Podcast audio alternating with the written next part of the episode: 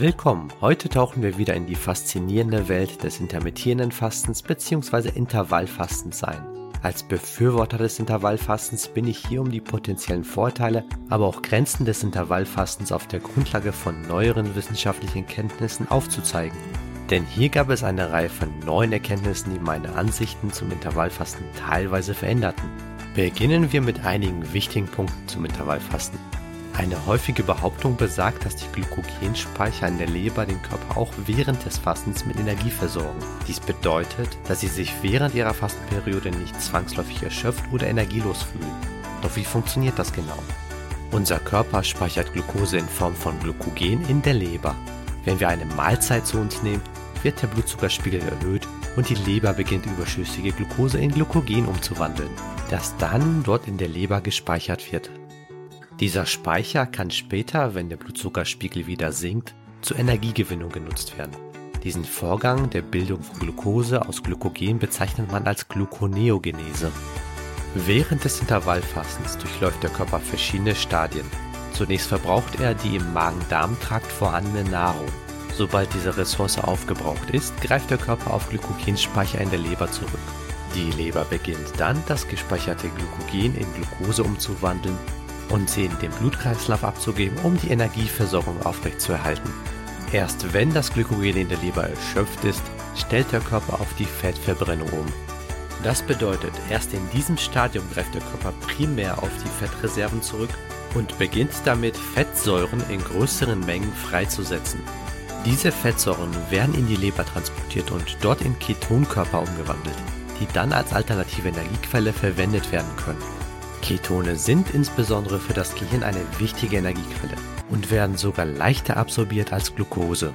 Zudem gibt es erste Anzeichen dafür, dass Ketone im Gehirn entzündungshemmende und antioxidative Wirkungen haben. Das heißt, sie können Zellschäden verhindern oder begrenzen.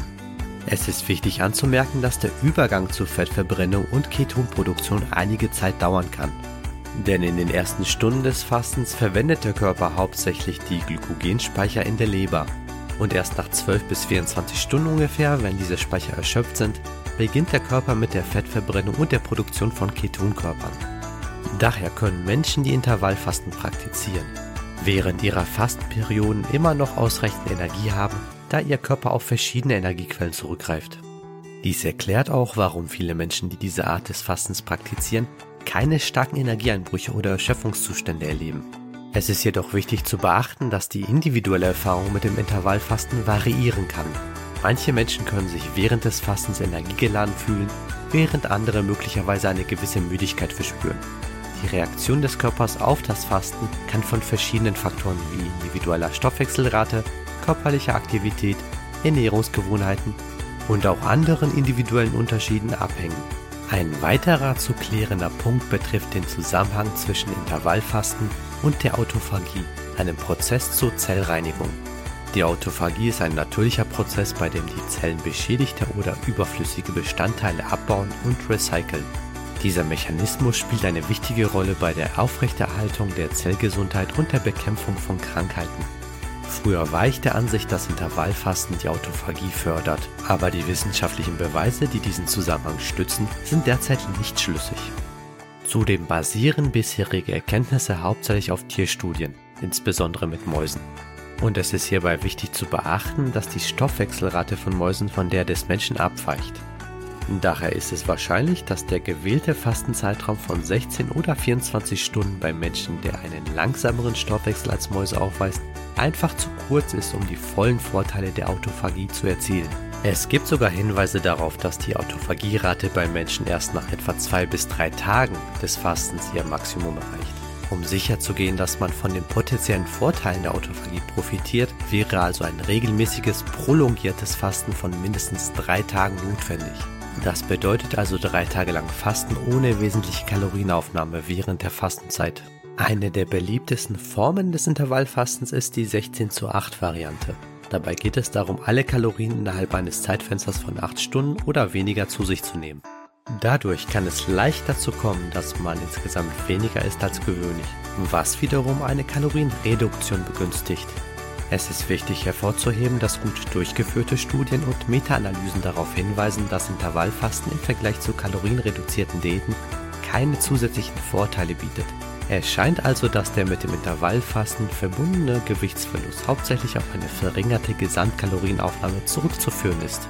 Behauptungen einer signifikanten Verbesserung des Blutzuckerspiegels durch Intervallfasten werden durch klinische Forschung nicht gut gestützt. Während einige Studien hierbei positive Auswirkungen zeigen, haben andere keine signifikanten Unterschiede im Vergleich zur herkömmlichen Kalorienrestriktion festgestellt. Ein potenzielles Problem beim Intervallfasten besteht in seiner Auswirkung auf den Erhalt der Skelettmuskulatur. Längere Zeiträume ohne ausreichend Proteinzufuhr und unzureichendes Training können zum Muskelschwund führen. Daher ist es wichtig, der Proteinaufnahme Priorität einzuräumen und Widerstandstraining durchzuführen, um die Muskelgesundheit zu unterstützen. Widerstandstraining oder Widerstandsübungen sind eine Art von Krafttraining, bei dem Widerstand gegen die Muskelkontraktion eingesetzt wird, um die Kraft, Ausdauer und Größe der Muskeln zu erhöhen.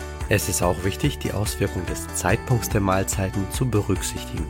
Einige Studien deuten darauf hin, dass das Auslassen des Frühstücks negative Auswirkungen auf den Körperfettanteil, die Insulinsensitivität, die Blutzuckerkontrolle und die allgemeine Stoffwechselgesundheit haben kann. Ein klarer Zusammenhang ist das allerdings noch nicht, dafür sind noch mehr Studien erforderlich. In Hinblick auf den zirkadianen Rhythmus, also den Tag-Nacht-Rhythmus des Menschen, der besagt, dass wir tagsüber aktiver sind als in der Nacht und unser Stoffwechselumsatz während des Tages am höchsten ist, neige ich dazu, das Abendessen auszulassen oder zum Abend hin weniger Kalorien aufzunehmen. Dies liegt daran, dass sich unser Stoffwechsel zum Abend hin verlangsamt und der Körper sich auf die Nachtruhe vorbereitet. Es ist allerdings wichtig anzumerken, dass die individuellen Bedürfnisse variieren können und nicht jeder Mensch auf die gleiche Weise auf die zeitliche Verteilung der Kalorien reagiert. Einige Menschen fühlen sich möglicherweise wohler, wenn sie ihre Kalorien gleichmäßig über den Tag verteilen, während andere von leichten Abendessen profitieren können. Es ist daher ratsam, auf die Signale des eigenen Körpers zu hören und die persönlichen Vorlieben zu berücksichtigen.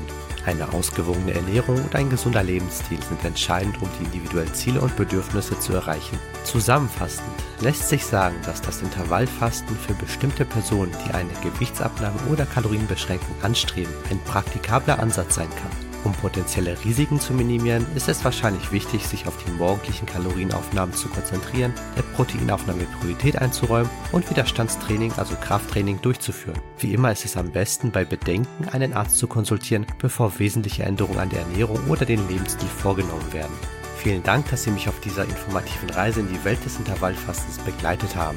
Und denken Sie daran, wenn wir informiert bleiben, können wir die besten Entscheidungen für unsere Gesundheit und unser Wohlbefinden treffen. Bis zum nächsten Mal und wie immer wünsche ich Ihnen ein langes, gesundes und glückliches Leben.